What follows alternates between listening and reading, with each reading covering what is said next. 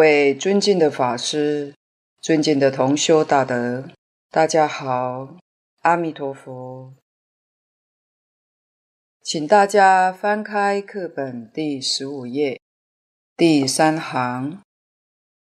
上次讲到，又于一切念佛法门之中，求其自简易、自稳当者。则莫若信愿专持名号。这一小段，我们上次讲到自稳当，还没有说完。今天继续讲。上次说过的四种念佛法门里面，最简易的是专持名号，也就是我们念佛人。只要依照这个原则，不怀疑、不夹杂、不间断，功夫纯熟的时候，必定会有不可思议的感应。临命终时，佛决定来接引。净空老和尚在讲席当中说过，他这些年来听到预知时辰往生的。至少就有十几位，也常常提到几位念佛往生的，站着走的，坐着走的，不生病的，都晓得哪一天清楚明白。例如，他所认识的甘老太太的亲戚，是在美国往生的。他是打坐走的。他说平时看不出来，年岁虽然大，跟儿女住在一起，在家照顾小孩、做饭。因为每天早晨都是他做早饭。有一天清晨，他还没有起来做早餐。所以家里的人就去开他的门。门打开之后，看到他老人家盘腿坐在床上，已经往生。妙的是，他把家里儿女、媳妇、小孩的校服，他都做好了，还都摆摆在他的床边。老法师说，他一定在家人上班，预备做好这些孝服的，可见得人家早早预知时至，走得那么潇洒，那么自在。还有一位台南将军乡老太太，念佛三年站着往生。这个老太太平常为人好。善良慈悲，但对佛法不了解。他见到每尊神明菩萨都拜，因为儿子娶了个媳妇，这位儿媳妇懂得佛法，所以就劝她婆婆不要到处乱拜，家里面就供奉西方三圣，设了个小佛堂。每天在家拜佛念佛就好。这位老太太很有善根，听媳妇的话，就这样念了三年。她往生的时候也没有告诉她的家人，大概是怕家人障碍到。吃晚饭的时候，告诉她家人。他说：“我先洗个澡，你们先吃饭，不用等我。儿子媳妇一家人还是等他，儿孙也都很孝顺，等他，等了很久还没有出来，就去看看。到浴室看，真的洗过澡了，也换了衣服。”但叫他却没有应答。后来再到他的佛堂瞧一瞧，老太太穿着海青，拿着念珠站在佛面前，叫他也不应。再仔细一看，已经往生了。还有我们熟悉敬仰的来佛寺三圣：海庆、海贤老和尚，以及贤公母亲，这些都是我们念佛人的好榜样。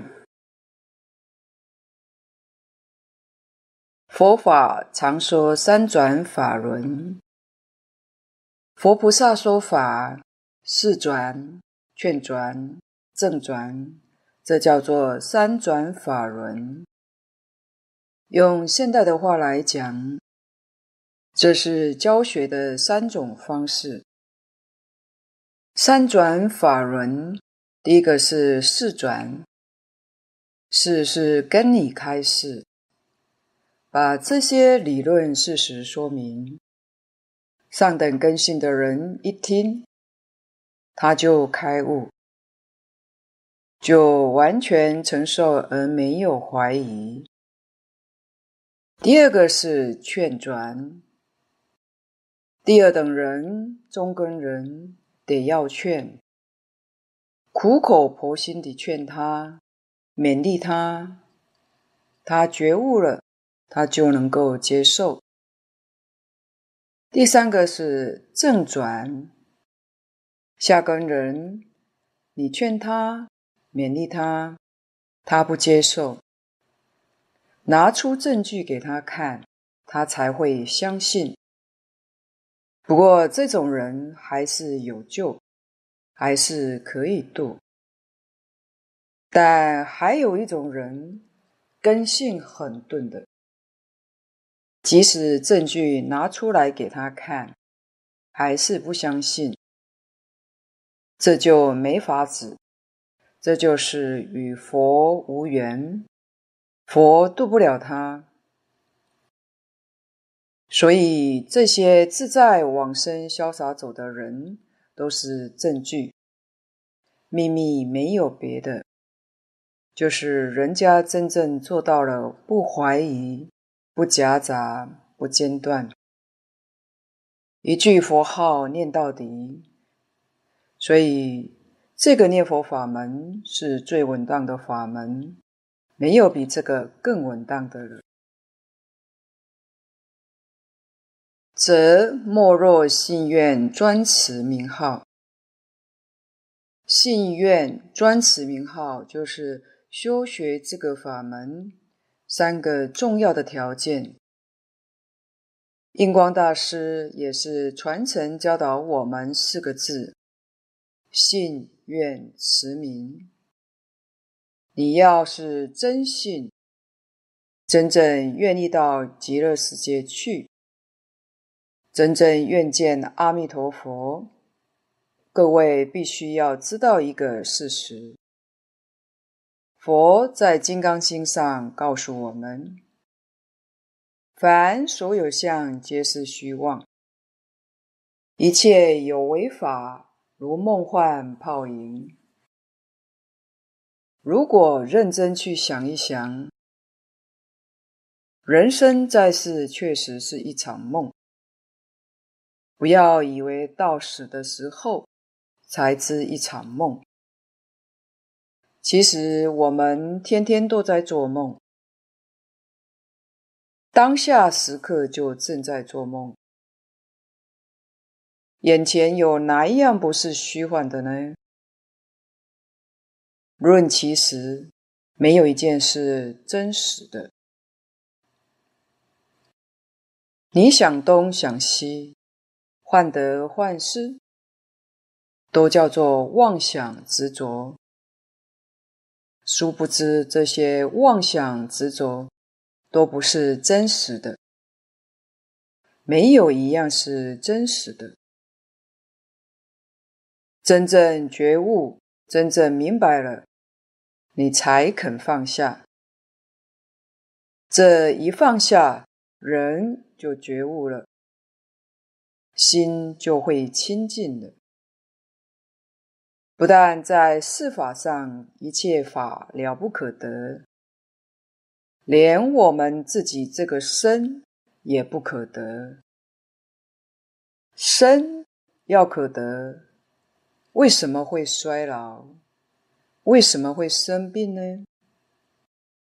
生要真的是自己，那就应该年年十八，应当长生不老啊！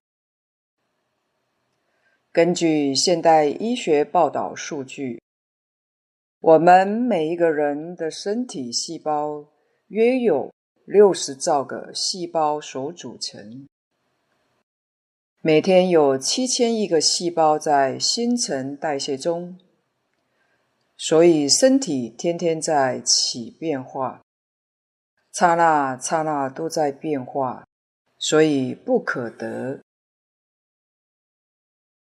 这里再做个补充，在《菩萨处胎经》中，佛问弥勒：“心有所念，几念几相似也？”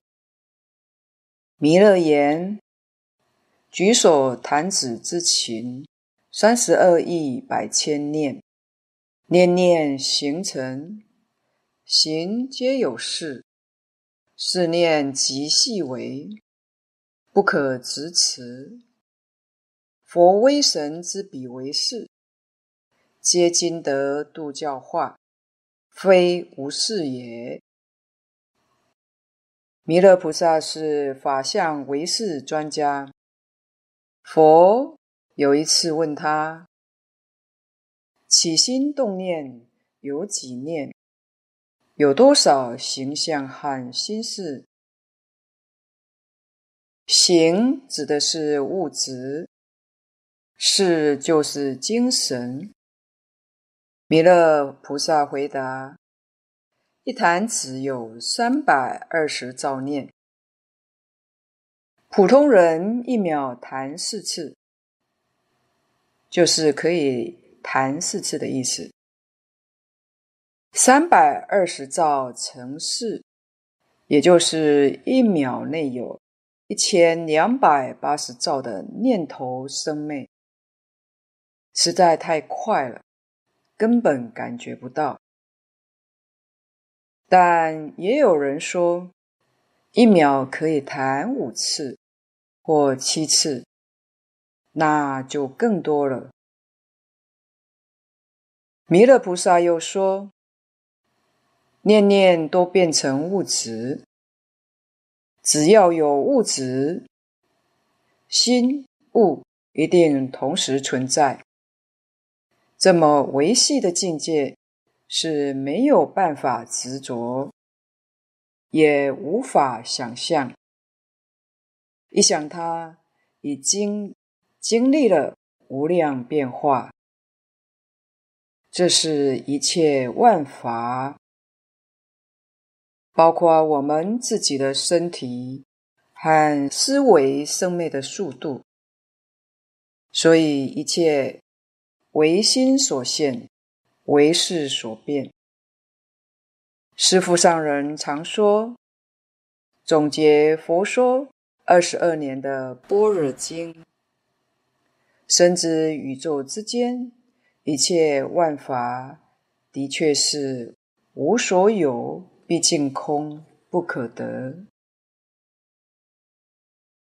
人与人相处，人与这个世间相处，总是在一个缘字，缘聚散无常。缘聚的时候不要欢喜，假的；缘散的时候也不要悲哀，缘散那是正常的。本来如是，都在一个缘，所以佛法讲这个世界叫缘生法，因缘生法。凡因缘生法都不是真实的，所以说，凡所有相皆是虚妄。这是佛把真相为我们说明的。我们要明白这个真相的究竟，那就要自己成就圆满的智慧。圆满的智慧怎样才能成就呢？到西方极乐世界跟阿弥陀佛学习，那是最快速的方法，最直接的方法，才能将宇宙人生的真相彻底明了。所以，诸佛大德教我们修学净土的这个三个重要条件。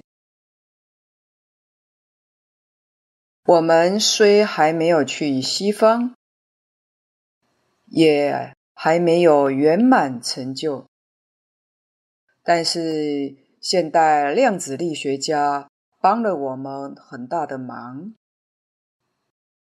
净空老法师近些年在讲习中也常常提到这些报告。量子学家普朗克。一生钻研物质是怎么形成的，后来被他发现世界上根本就没有物质的东西，所有现象是念头产生的波动。科学家讲现象、物质现象、精神现象、自然现象，全是波动。今天科学用一个名词叫弦定理，像弹琴的弦一样，波动之后，它就在那里跳动。所有现象都是从波动状况之下形成的，这个动就叫无常，动就叫无我。为什么呢？它动的频率，一次振动就是一个现象。现象发生了，弦第二次振动的时候，前面这个振动是没了，后面第二个振动生了，所以它不是一个现象。这个我们要懂得。科学也告诉我们，单独一个现象是毫无意义的。为什么呢？因为它存在的时间太短了，我们根本不能察觉到。产生意义是什么呢？让我们看到。它是一个物质现象，它是一个精神现象。看到了，这就有意义了。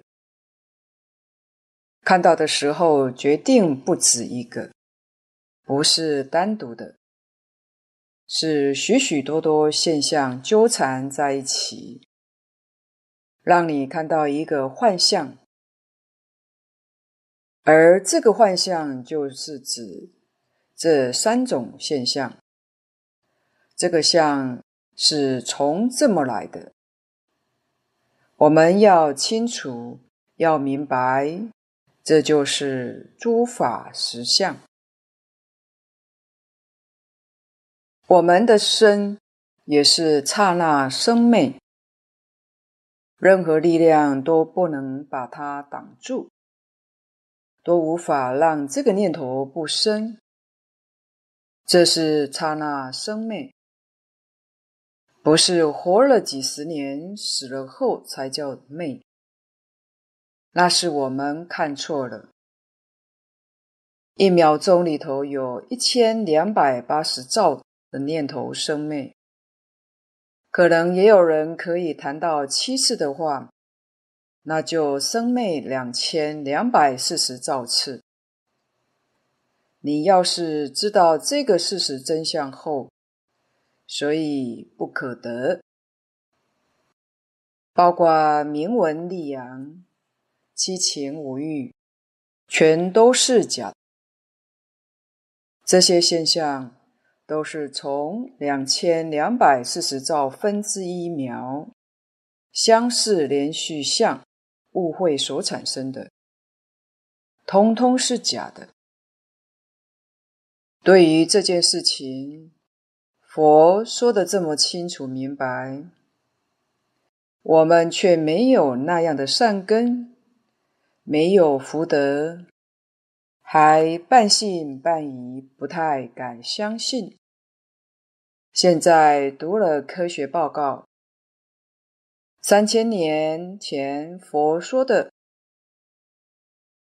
与近代科学家发现的，居然是一样的，这不能不相信了。在过去是为证方知，要修订，开智慧才能知道。但我们现在还没有定，也没有会，由科学证明是真的，一点不假。那我们总该真的要相信。既然疑问没有了，就要放下，放下就能成就的。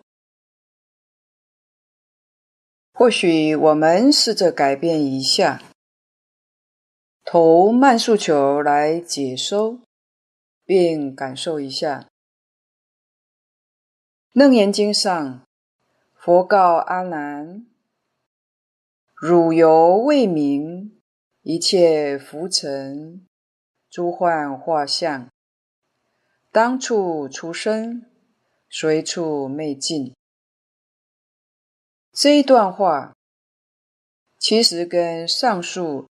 弥勒菩萨所说的，与科学家发现的是一样的。好，末学开始投慢速球，请大家跟着末学说的做意想情境。我们从台北一零一大楼开始出发。大家现在脑海马上浮出有台北一零一大楼的意念了。再来，法国巴黎铁塔，意大利比萨斜塔，中国万里长城，美国自由女神像。好。到这里就行了。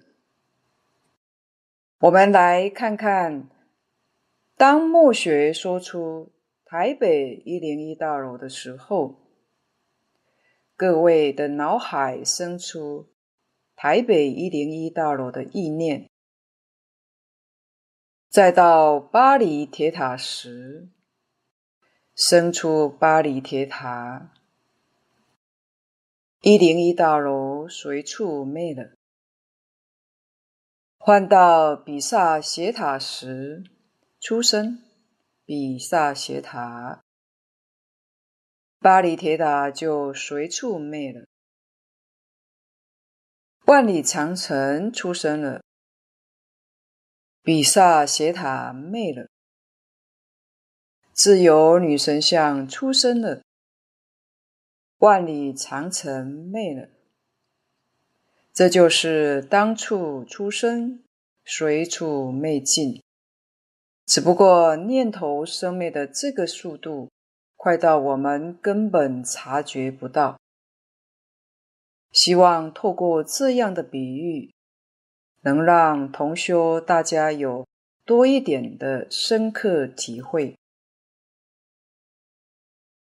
再看底下一段，是故净土三经并行于世，而古人独以《阿弥陀经》列为日课，岂非有鉴于持名一法，普披三根，摄事理以无疑，统宗教而无外，犹为不可思议也哉！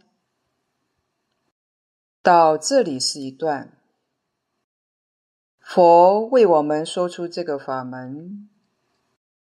这个法门虽然没有人问，释迦牟尼佛观察众生机缘成熟，当然不是全部都成熟，是这个地区众生有一些机缘成熟的。读过《无量寿经》的人就知道，这个机缘成熟是非常稀有的。依照《无量寿经》上的说法，那是这些众生在过去无量劫以来修积的善根福德，在这一生当中成熟了。为什么呢？他才能够相信这个法门，才能够接受这个念佛法门。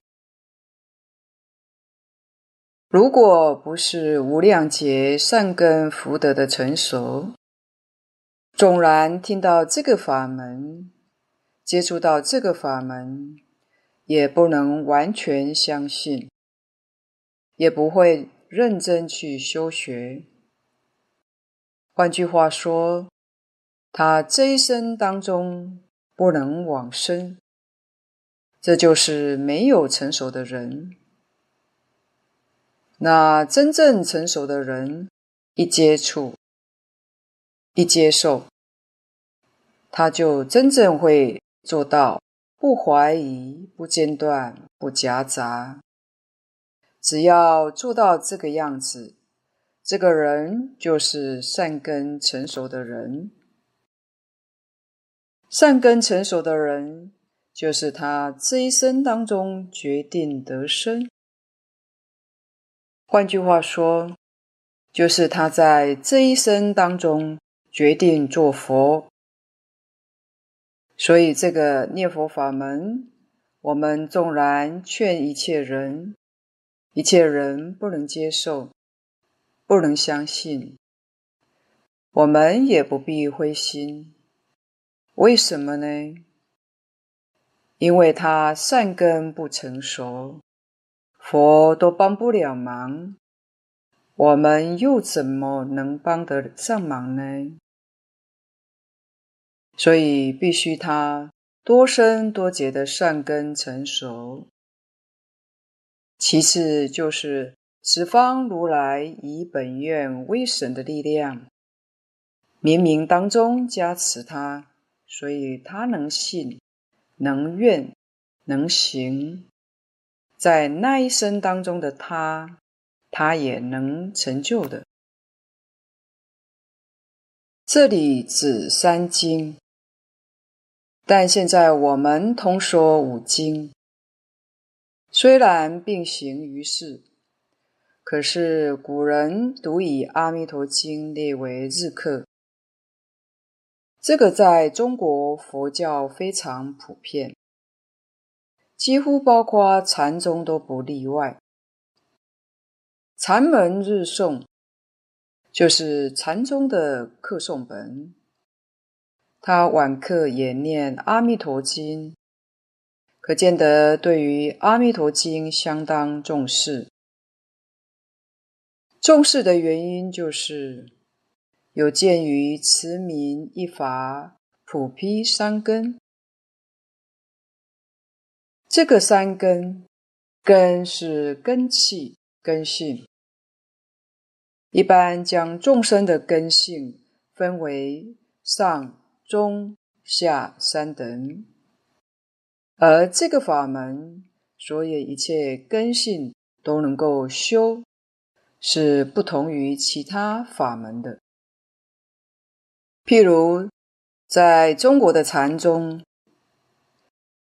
禅宗只有善根的人才有资格修，中下根性没有份。六祖大师在《坛经》里面就讲得很清楚，他说他所接引的人，就是他教的对象，是上上层人，比大乘还要高。六祖讲神秀法师。所接引的是大乘人，他所接引的是上上乘人。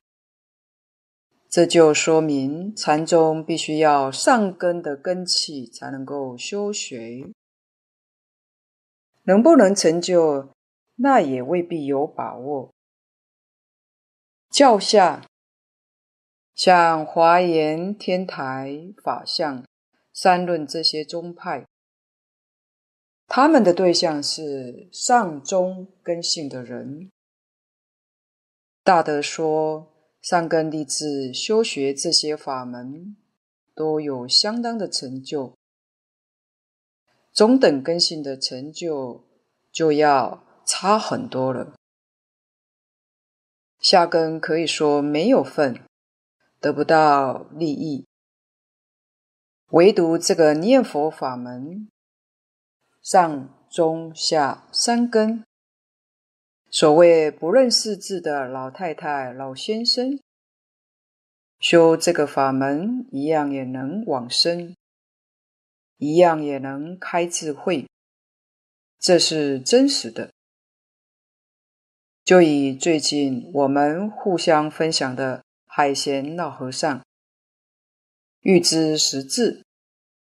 无病往生的例子来说，老人家不识字，不做经忏佛事，也不讲经教，每天种田，一百一十二岁还能爬上树摘果子，平时就是一句佛号到底。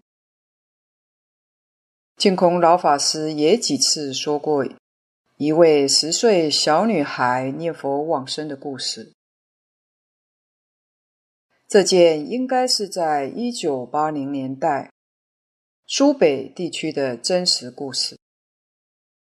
这位小女生的父母亲平时就念佛，在他七岁的时候，听到爸爸在诵《阿弥陀经》，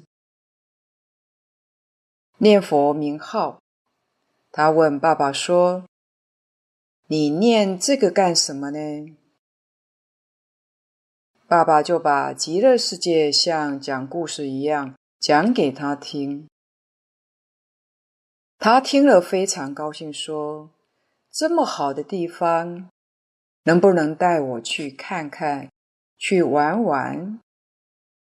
爸爸告诉他：“我没有这个能力。”阿弥陀佛才有这个能力。那阿弥陀佛怎么带我去呢？爸爸说：“你只要念阿弥陀佛，阿弥陀佛就会带你去。”于是他就天天念佛，念了三年，十岁了。有一天，告诉他爸爸。明天上午十点钟，我要回老家了。阿弥陀佛来接我，我要回到极乐世界。小女生没有生病，一切正常。告诉她的爸爸，也请她的爸爸、朋友、邻居都来送他往生。第二天，爸爸真的照办。都请来了，说走就走了。大家都看到小女孩站上莲花，身体已经转变成男生，就走了。后来，这位小女生的爸爸也出家了，法号叫做慧明法师。再者，像《华严经》里面，文殊、普贤菩萨都发愿念佛求生净土，这是代表上上根人。很多大德讲经也常引述《往生传》里面记载着衡州的王达铁，他是一位铁匠，不识字，一家四口。太太两个小孩，一天不做工，一天就没有办法生活，所以非常的辛苦。有一天遇到一位出家人，从他打铁的铺子经过，他请这个出家人到铁匠铺来坐一下，供养他一杯茶，就向他请教。他说。我生活太苦，有没有方法叫我离苦得乐？这位法师就劝他念阿弥陀佛，只要你好好的念，一定有好处。王铁匠真听话，从此以后打铁，锤子打下去，阿弥陀佛提上来，阿弥陀佛，风箱推进去。阿弥陀佛，拉出来。阿弥陀佛，一天到晚念阿弥陀佛，念得非常勤快。他太太就问他：“打铁这么辛苦，再念阿弥陀佛不是更辛苦吗？”他说：“不会，从前觉得很辛苦，现在念阿弥陀佛时。”不觉得辛苦了。这样念了三年，那一天他往生的时候不认识字，他却说了一首偈子。他说：“叮叮当当，九炼成钢，太平将近，我往西方。铁锤再打一下下去，就在那里站着往生了。”他是站着走的，不生病。街坊邻居大家看到非常受感动，看到他这么走法，这是非常的难得。像这一类的，就是我们讲的下根之人、下愚之人，没有受过教育，没有读过。很多书的，临走之前说了一首偈，可见得他开智慧了。他确实破迷开悟，是开悟之后走的，走的那么潇洒，走得那么自在。还有前面讲过的台南将军乡的老太太站着往生的，也是预知时至。所以应验古人说的：“若智若愚皆有份，是男是女总堪修。男女老少通通有份，通通都可以修学的。”末学想再举一位十七岁少女预知时至安详往生的故事。为什么要先提？这个故事呢，因为她是欢喜菩萨尤女士的女儿。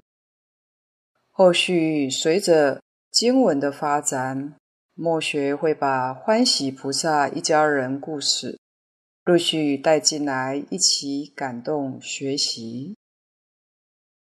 或许已经有人从道正法师的著作中。认识了解这位欢喜菩萨的心地功夫，也或许有人阅读过末学编辑的着作，所以不陌生他们的故事。所谓读书千遍，奇异之见。不管各位看过、听过或未曾闻过，都没有关系。往后末学会一一再向各位介绍他老人家的慈悲、三轮体空布施、冤亲平等如何做到，以及心地功夫多么的清净安住。道正法师这一套毛毛虫系列书籍，感动无数的人步入佛门。道正法师往生已经十年多了，在观音菩萨成道日当天凌晨往生。最后嘱咐大家念佛的心态很重要。问陪侧身旁弟子知不知道念佛的真义？他说：念佛的心态是佛在念我，不是我在念佛。他说他彻底明白了。道正法师信念坚固，正念分明。做完这段开示，右侧卧，小僧念了几声佛号，就往生了。在荼毗日下午七时许，夜空频频放光，呈现光色不同霞光，令在场的莲友们欢喜赞叹。火化后，舍利子众多，像极乐七宝，清净庄严。他们都是菩萨再来示现的。末学想把他们的德行故事继续推广讲演，再感动更多数的人来学佛、念佛、往生。末学把欢喜菩萨真人真事重复看。是想多次感动与柔化内心，欢喜菩萨做到的，末学若做到就保持；没做到的，发出忏悔向他学习。他是位没读过书的乡下农妇，他超越悲苦，念佛念出阿弥陀佛的贺意欢喜。让我们受过高等教育的这些博士根本无法升起傲慢之心。首先，这里先简述他们之间的认识因缘。欢喜菩萨母女何时开始念佛，到他女儿成就往生，来支持说明。持名一法，普披三根。日后随文再介绍更多他们引人深思的故事。道正法师出家前是一位肿瘤科医师，他与欢喜菩萨母女是在医院认识的。二十几年前，欢喜菩萨一脸愁云，茫茫然带着才十五岁、已患癌症末期的二女儿。远从嘉义乡下奔波到台中求医住院。他女儿当年初住医院时，有一回欢喜菩萨去上厕所，正好隔壁床的阿婆翻身有困难，没有人帮忙。他女儿看见了，因为自己打着点滴。也动弹不得，就急忙叫了一声“妈”。欢喜菩萨在厕所内听到，还以为女儿发生什么状况，就赶紧冲出来，而且惊慌吓得双脚无力，才出浴厕门，两腿一软，就跪趴地上。把两个膝盖都摔破了。这是欢喜菩萨尤女士还没有开始学佛的当初心境。她的二女儿是得鼻咽癌，初诊时就已侵犯了脊髓和脑部，颈部淋巴腺也相当肿大。那一阵子。他们家境相当困窘，本来种有西瓜，不知道怎么一回事，那一年竟然满园子没长出半颗西瓜来，而且家中所豢养的鸡鸭等动物也相继都死光光。他们为了筹措医药费，还必须要卖掉仅有的田地。否则就得借贷经济陷入一片困境中。对于他们经历这些的磨难折腾，他们没有怨天尤人，也毫无怨言，心地善良，能处处心存感激。当时的主治大夫为孩子安排做一种特殊的化学治疗，必须连打七天七夜的点滴。根据以往的经验，很多成年人做那样的治疗都会呕吐、苦不堪言，何况是年纪小小的孩子。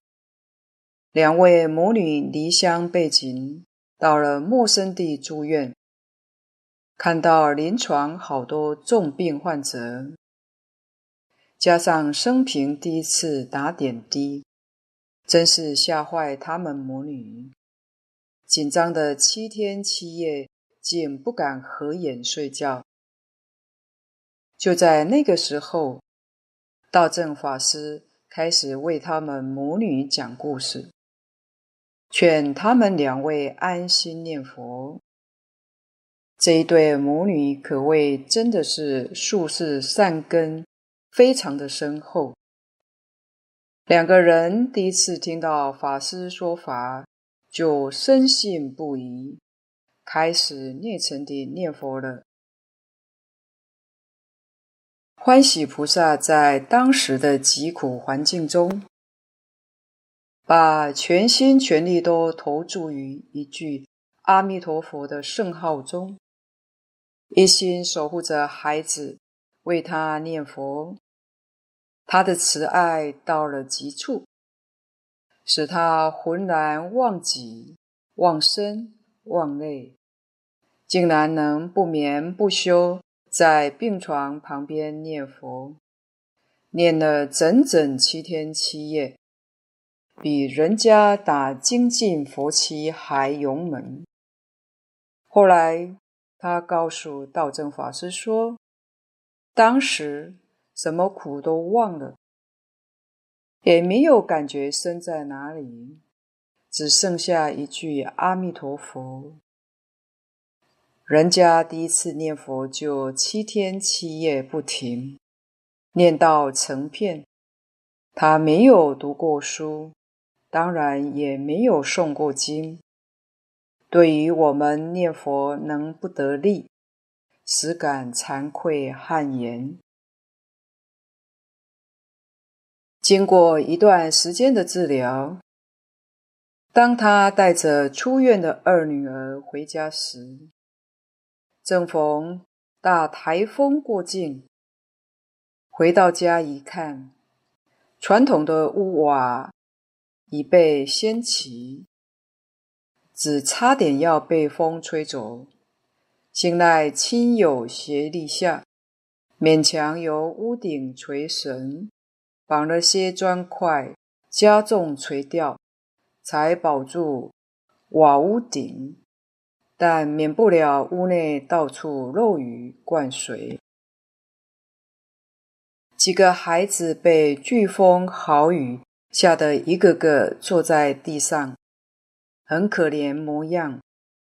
刚回家还没能安顿出院的孩子，又得要操心当夜全家的栖身之处，真的是屋漏偏逢连夜雨。道正法师形容他的难能可贵之处，是他没有泪如雨下。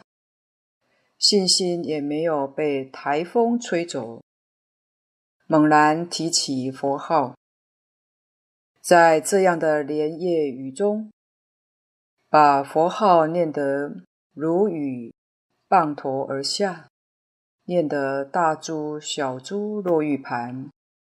越是刮大风，他就把佛号念得比风还大还强。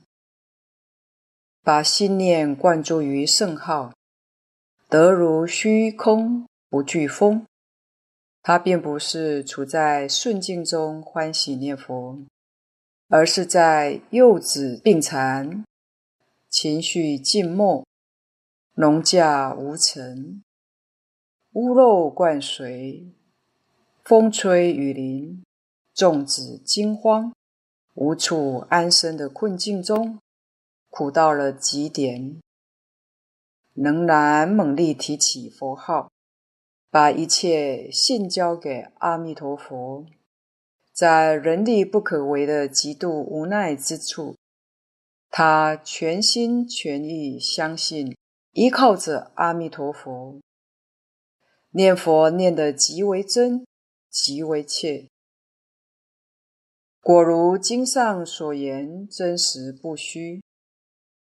念佛功德是真正的不可思议，他突破众苦，豁然开朗。验证了大势至菩萨念佛圆通章云：若众生心忆佛念佛，现前当来必定见佛。去佛不圆不假方便，自得心开。这是道正法师在欢喜菩萨身上亲眼见到自得心开的实力。欢喜菩萨在疾苦中一心念佛，以心转境，心开运转，欢喜过日子。欢喜菩萨他常常说，都是阿弥陀佛帮他开智慧，打开心门，把所有的忧愁、烦恼都转作欢喜与力量。这是一位乡下农妇，不识字，能说出这样的话语，有这样的实地功夫，真叫人打从心底尊敬不已。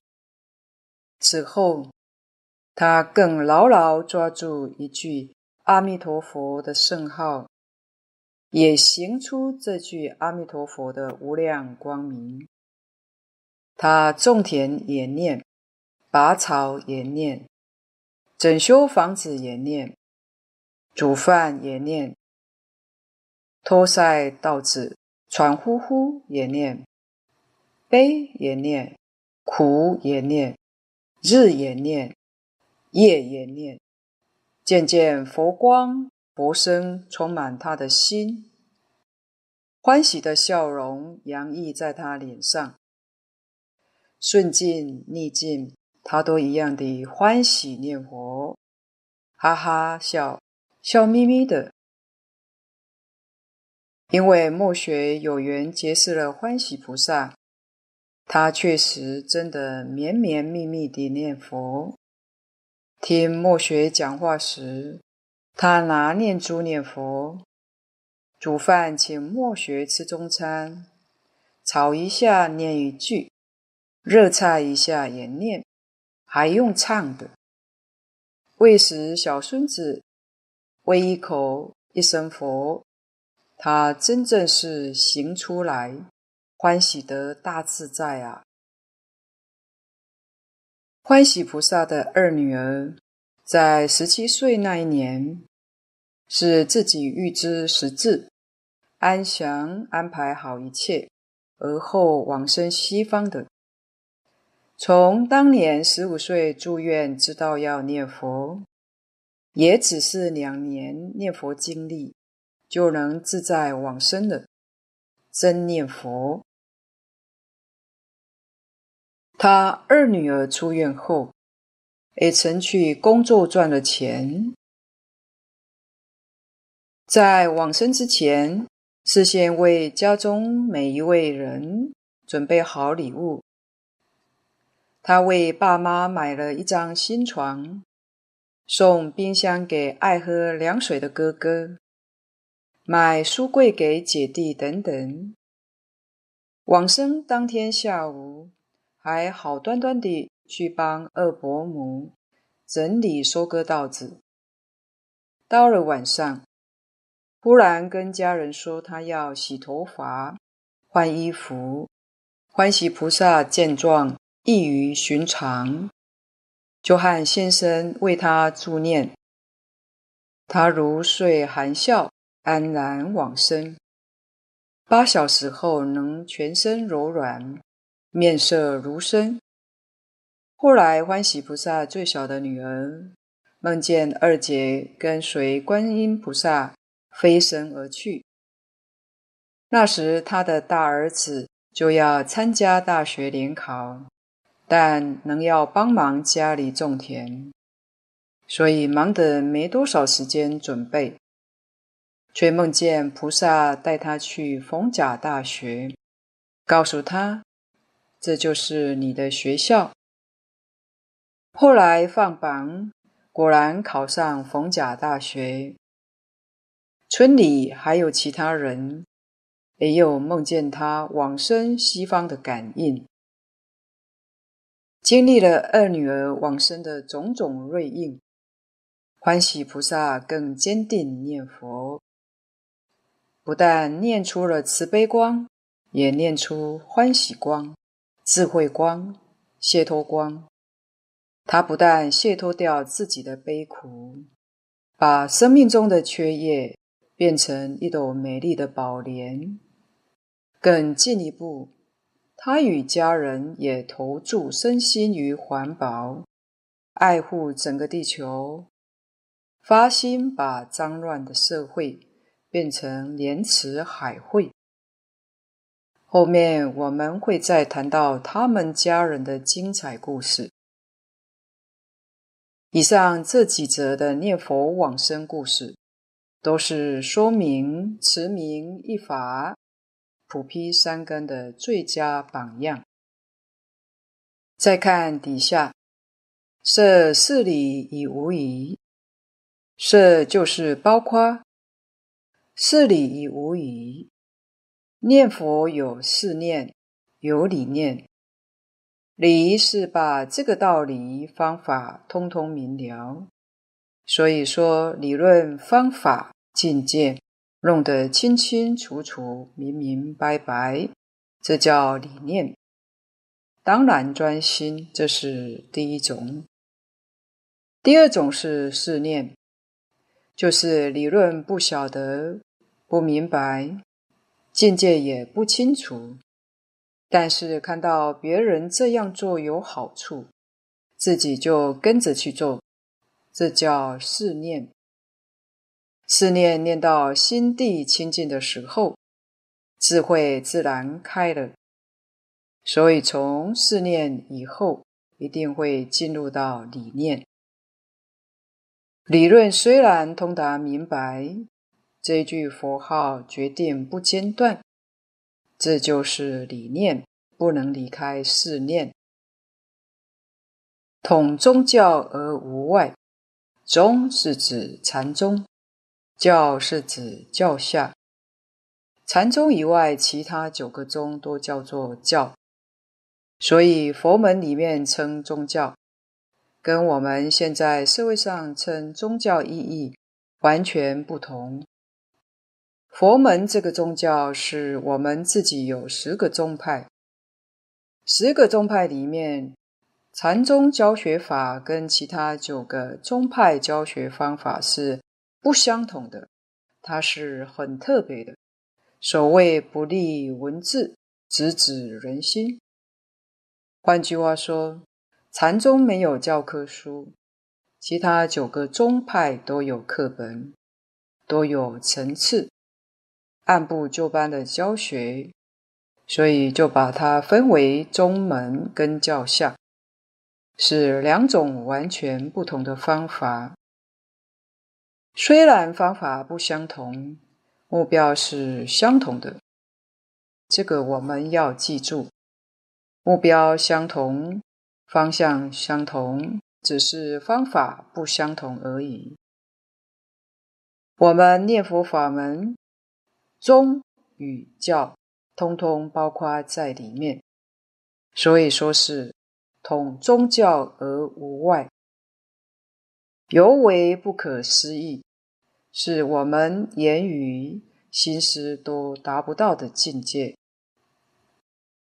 今天的分享报告先到此地，若有不妥之处，恳请诸位大德同修不吝指教，谢谢大家。感恩。